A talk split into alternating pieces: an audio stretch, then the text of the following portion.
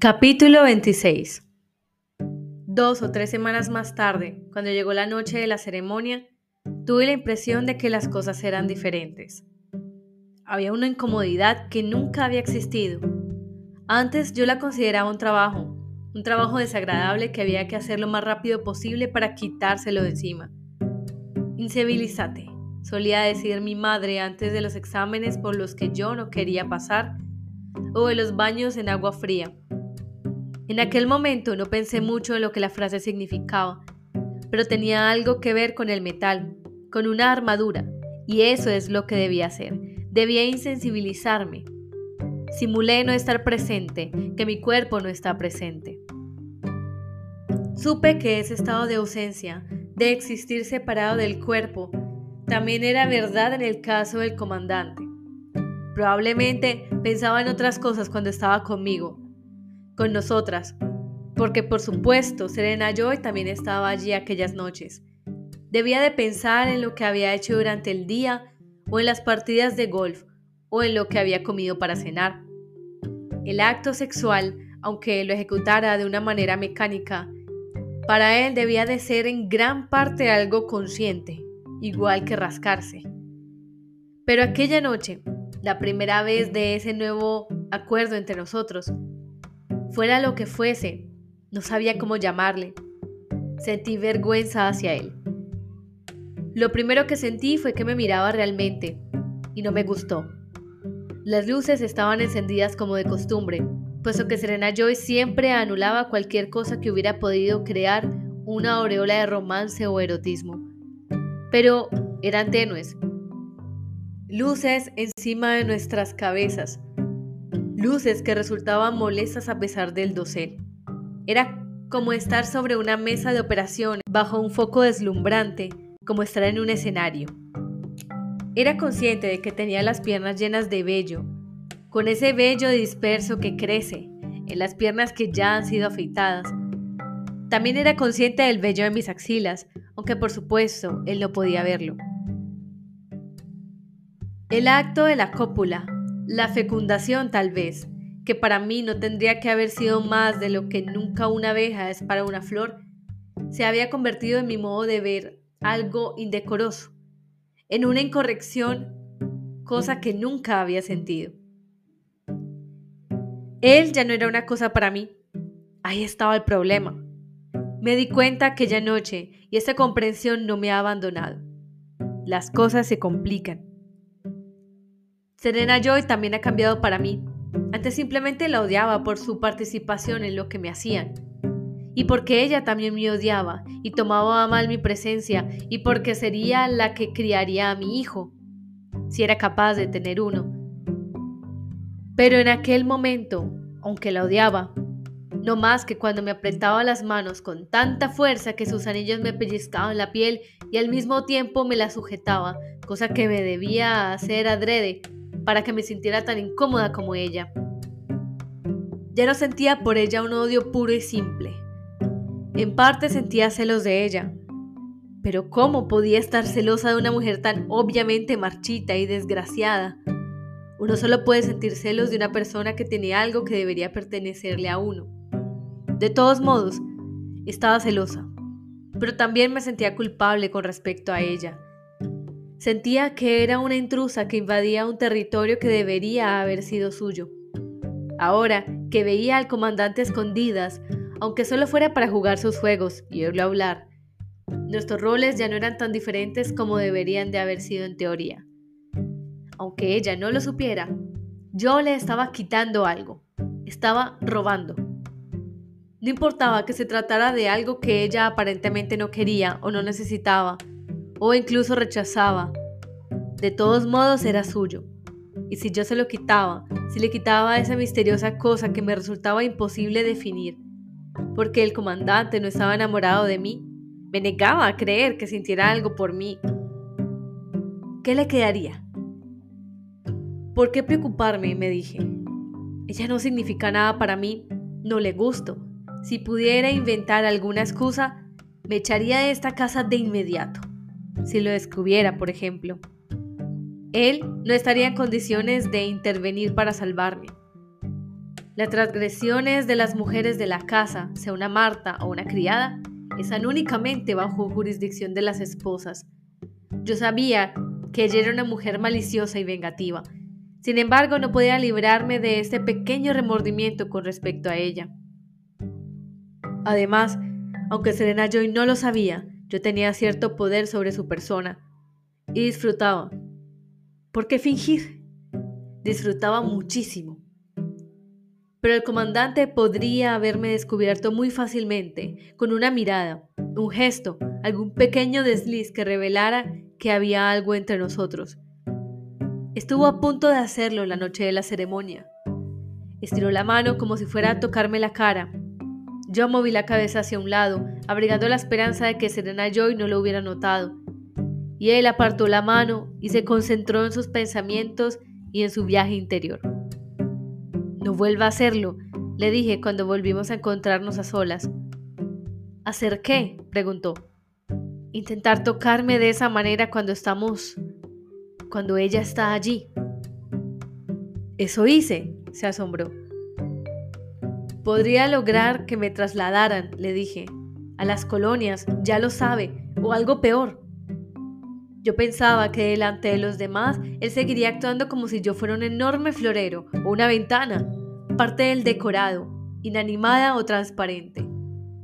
Lo siento, se disculpó. No era mi intención, pero me resulta... ¿Qué? Lo insté a que concluyera la frase. Impersonal, afirmó. ¿Y ahora lo descubre? Le pregunté.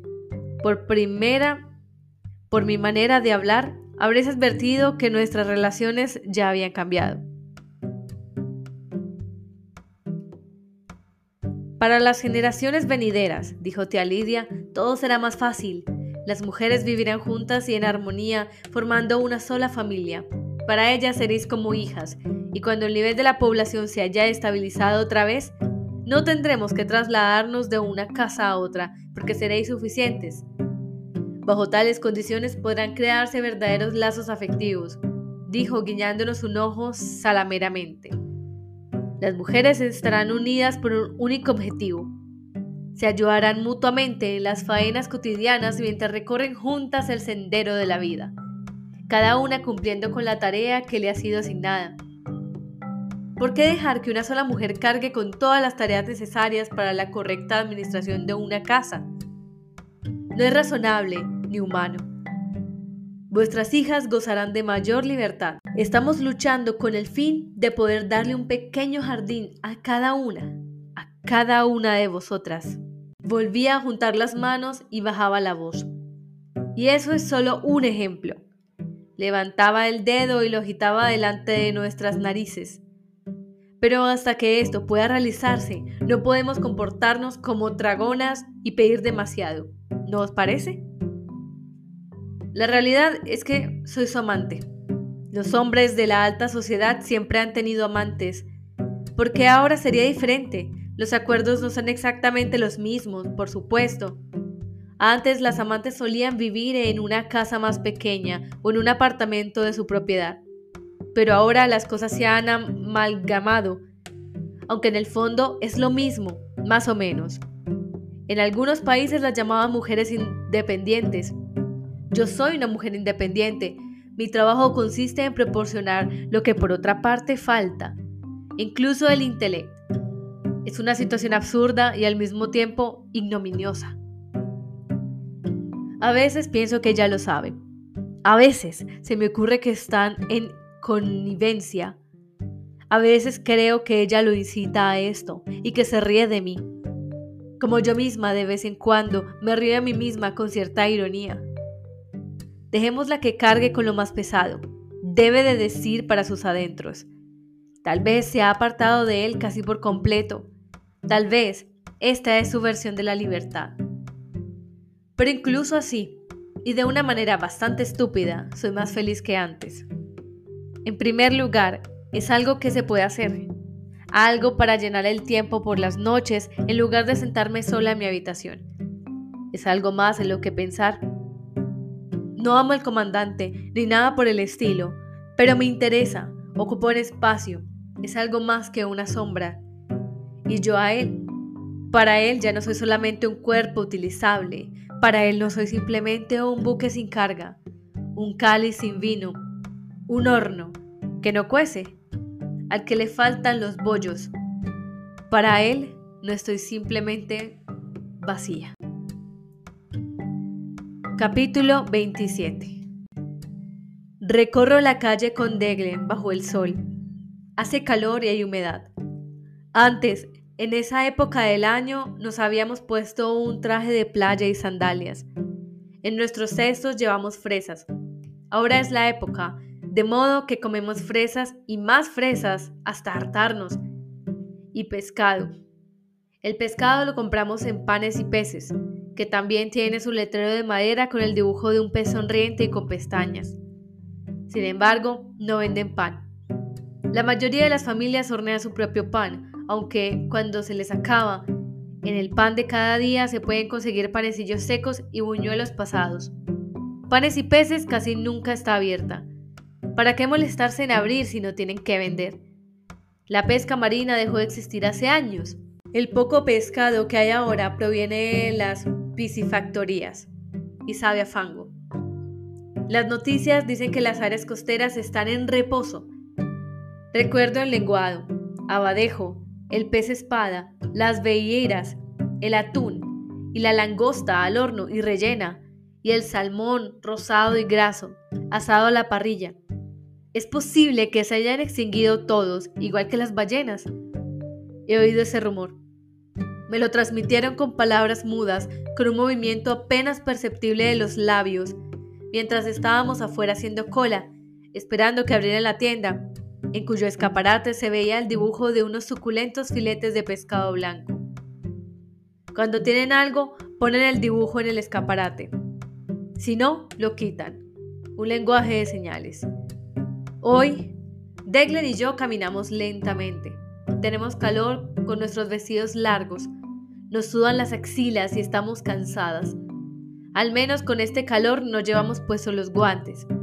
En algún punto de esta manzana había una heladería. No logro recordar el nombre. Las cosas pueden cambiar tan rápidamente. Los edificios pueden ser derrumbados o transformados en cualquier otra cosa. Y resulta difícil recordarlos tal como eran. Podías coger cucuruchos dobles. Y si querías te ponían ralladura de chocolate por encima. Esos tenían un nombre de hombre. ¿Janis? ¿Jackis? No logro recordarlo. Íbamos cuando ella era pequeña y yo la levantaba en brazos para que pudiera ver a través del mostrador de cristal, donde estaban expuestas las cubas con los helados de colores suaves, naranja pálido, verde pálido, rosa pálido, y yo le leía los nombres para que ella pudiera escoger. De todos modos, no los elegía por el nombre, sino por el color. Sus vestidos y sus guardapolvos también eran de esos colores, helados al pastel. Jimmy's, así se llamaban. Ahora, Deglen y yo sentimos más cómodas y nos hemos acostumbrado a estar juntas, como hermanas y mesas. Ya no nos molestamos en cumplir las formalidades del saludo. Sonreímos y echamos a andar. En tándem, recorriendo serenamente nuestra ruta diaria. De vez en cuando variamos el itinerario. No hay nada que lo prohíba, siempre que permanezcamos dentro del límite de las barreras. Una rata que está dentro de un laberinto es libre de ir a cualquier sitio, siempre que permanezca dentro del laberinto. Ya hemos ido a las tiendas y a la iglesia. Ahora estamos frente al muro. Hoy no hay nada. En verano no dejan los cadáveres colgados tanto tiempo como en invierno, por las moscas y el olor.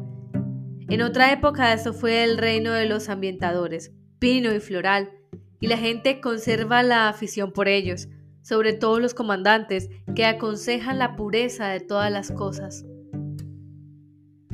¿Tienes todo lo de tu lista? me pregunta Deglen, aunque sabe que lo tengo. Nuestras listas nunca son largas. Ella ha abandonado su pasividad de los primeros días, parte de su melancolía. A menudo es ella la que inicia la conversación. Sí, respondo. Entonces demos vuelta, propone. Quiere decir que bajemos hasta el río. Hace tiempo que no vamos allí. Fantástico, digo. Sin embargo, no me doy vuelta de inmediato, sino que me quedo donde estoy, echando un último vistazo al muro.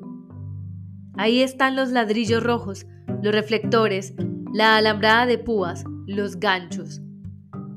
De alguna manera el muro resulta aún más agorero cuando está vacío, como hoy. Cuando hay alguien colgado, por lo menos se sabe lo peor, pero vacío también es algo en potencia, como una tormenta que se aproxima.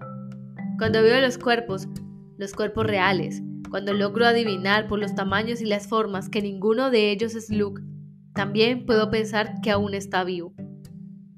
No sé por qué espero verlo en este muro, hay cientos de lugares diferentes en donde podrían haberlo matado, pero no puedo sacarme de la cabeza la idea de que en ese momento está allí, detrás de los ladrillos rojos vacíos.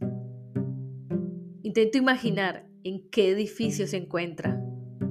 Recuerdo la distribución de los edificios al otro lado del muro. Antes, cuando era una universidad, podíamos caminar libremente por el interior Aún entramos de vez en cuando para los salvamentos de mujeres. La mayor parte de los edificios también son de ladrillos rojos.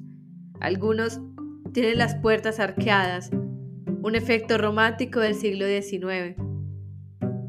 Ya no nos permiten la entrada a los edificios, pero aquí le interesa entrar. Pertenecen a los ojos.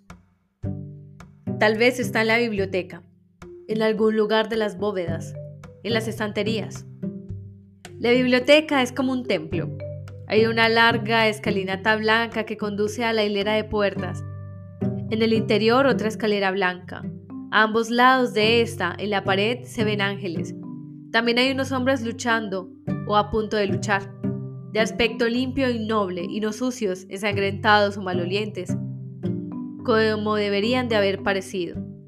A un lado de la puerta interior se ve la victoria, guiándolos, y al otro lado la muerte. Es un mural en honor de una guerra. Los hombres que se encuentran junto a la muerte aún están vivos. Se van al cielo. La muerte es una mujer hermosa que lleva alas y un pecho casi descubierto. ¿O esa es la victoria?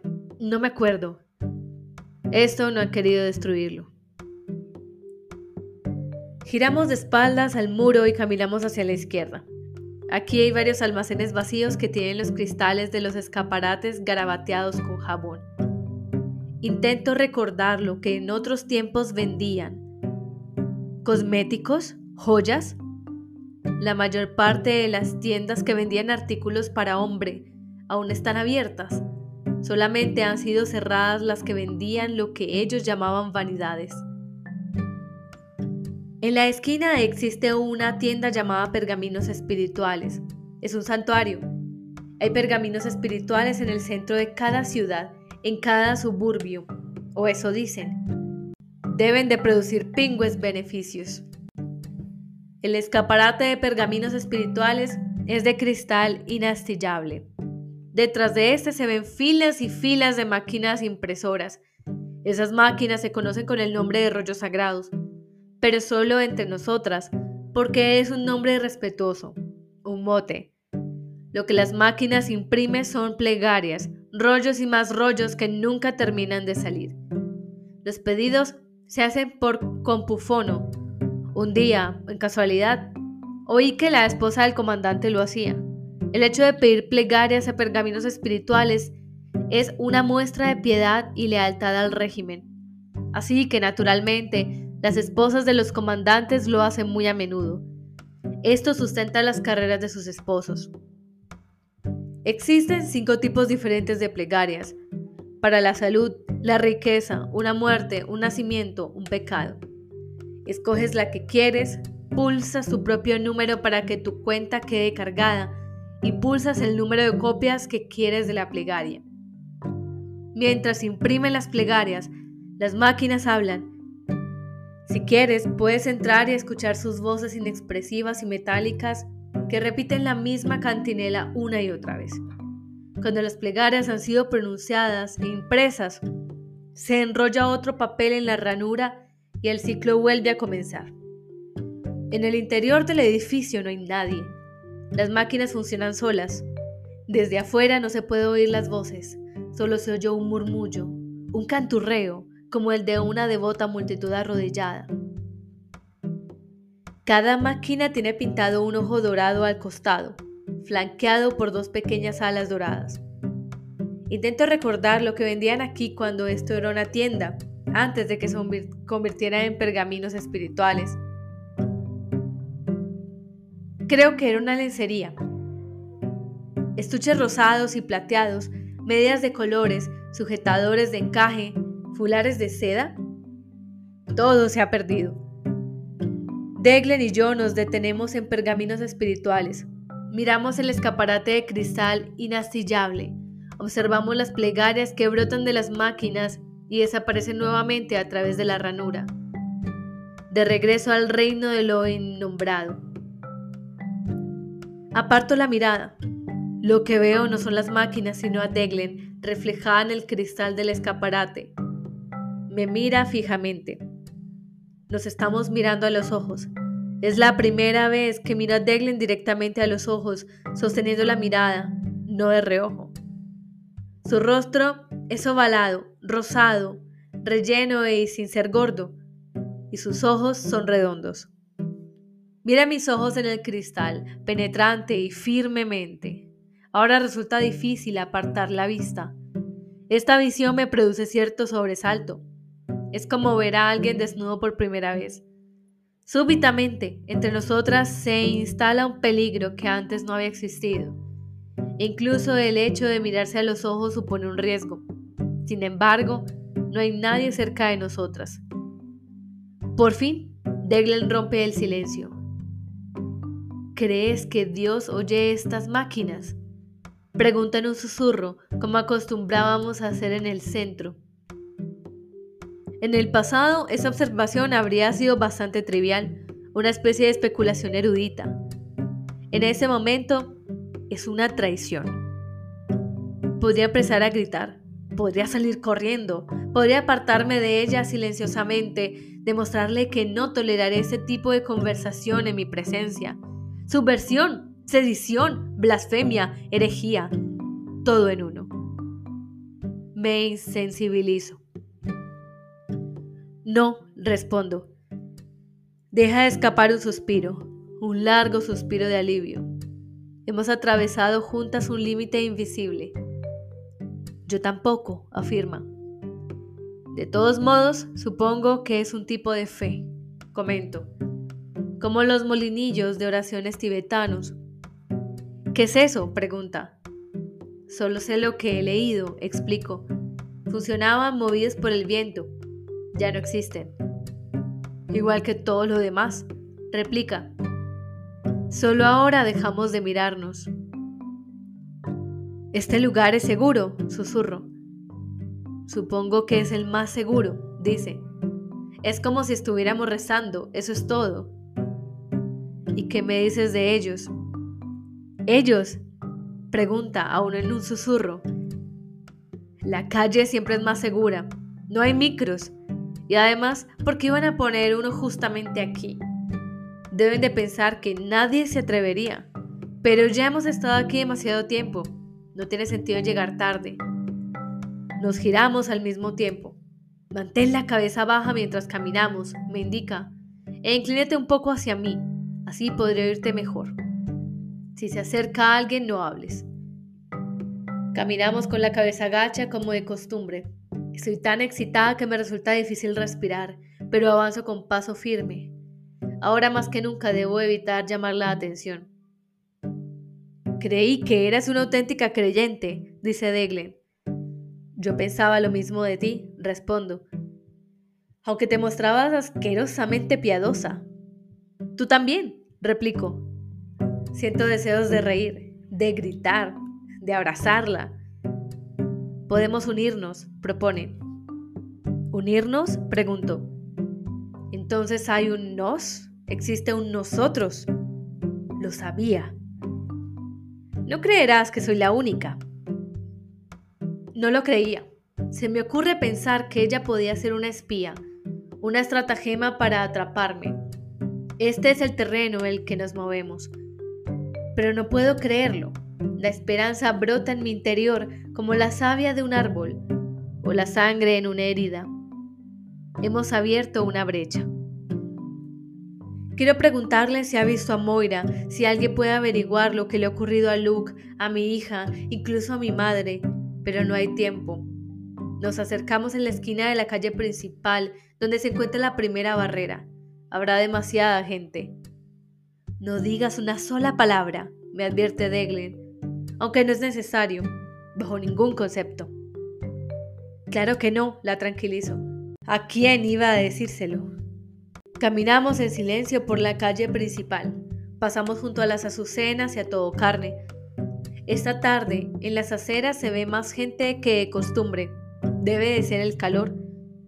Mujeres vestidas de verde, de azul, de rojo, de rayas. También hay hombres, algunos de uniforme y otros con traje paisano. El sol es de todos. Aún sigue allí para disfrutar de él. Aunque ahora nadie toma baños de sol, al menos en público. También hay más coches, Wins con sus choferes y sus apoltronados ocupantes, coches de menor categoría conducidos por hombres de menor categoría. Está ocurriendo algo. Se produce un alboroto, una agitación entre los coches. Algunos se colocan a un costado, como apartándose del camino. Echo una mirada rápida. Es una furgoneta negra con el ojo blanco a un costado. No lleva conectada la sirena, pero de todos modos los otros coches la eluden. Atraviesa la calle lentamente como si buscara algo, un tiburón al acecho. Me quedo inmóvil y un escalofrío recorre mi cuerpo de pies a cabeza. Debía de haber micrófonos. Entonces nos oyeron. Cubriéndose la mano con la manga, Deglen me coge el brazo. No te detengas, murmura. Haz como si no hubieras visto nada. Pero no puedo dejar de mirar. La furgoneta frena exactamente delante de nosotras. Dos ojos vestidos con traje gris saltan de las puertas traseras, ahora abiertas. Cogen a un hombre que va caminando, un hombre con una cartera, un hombre de aspecto corriente, y lo empujan contra el costado de una furgoneta. Él se queda allí un momento, aplastado contra el metal, como si estuviera pegado. Entonces, uno de los ojos se acerca a él y realiza un movimiento brusco y brutal que hace que el hombre se doble y caiga convertido en un trapo. Lo levantan y lo arrojan en la parte posterior de la furgoneta, como si fuera una saca del correo. Luego suben ellos, las puertas se cierran y la furgoneta arranca. Todo ocurre en cuestión de segundos y el tránsito se reanuda como si nada hubiera sucedido. Siento alivio. No se trataba de mí.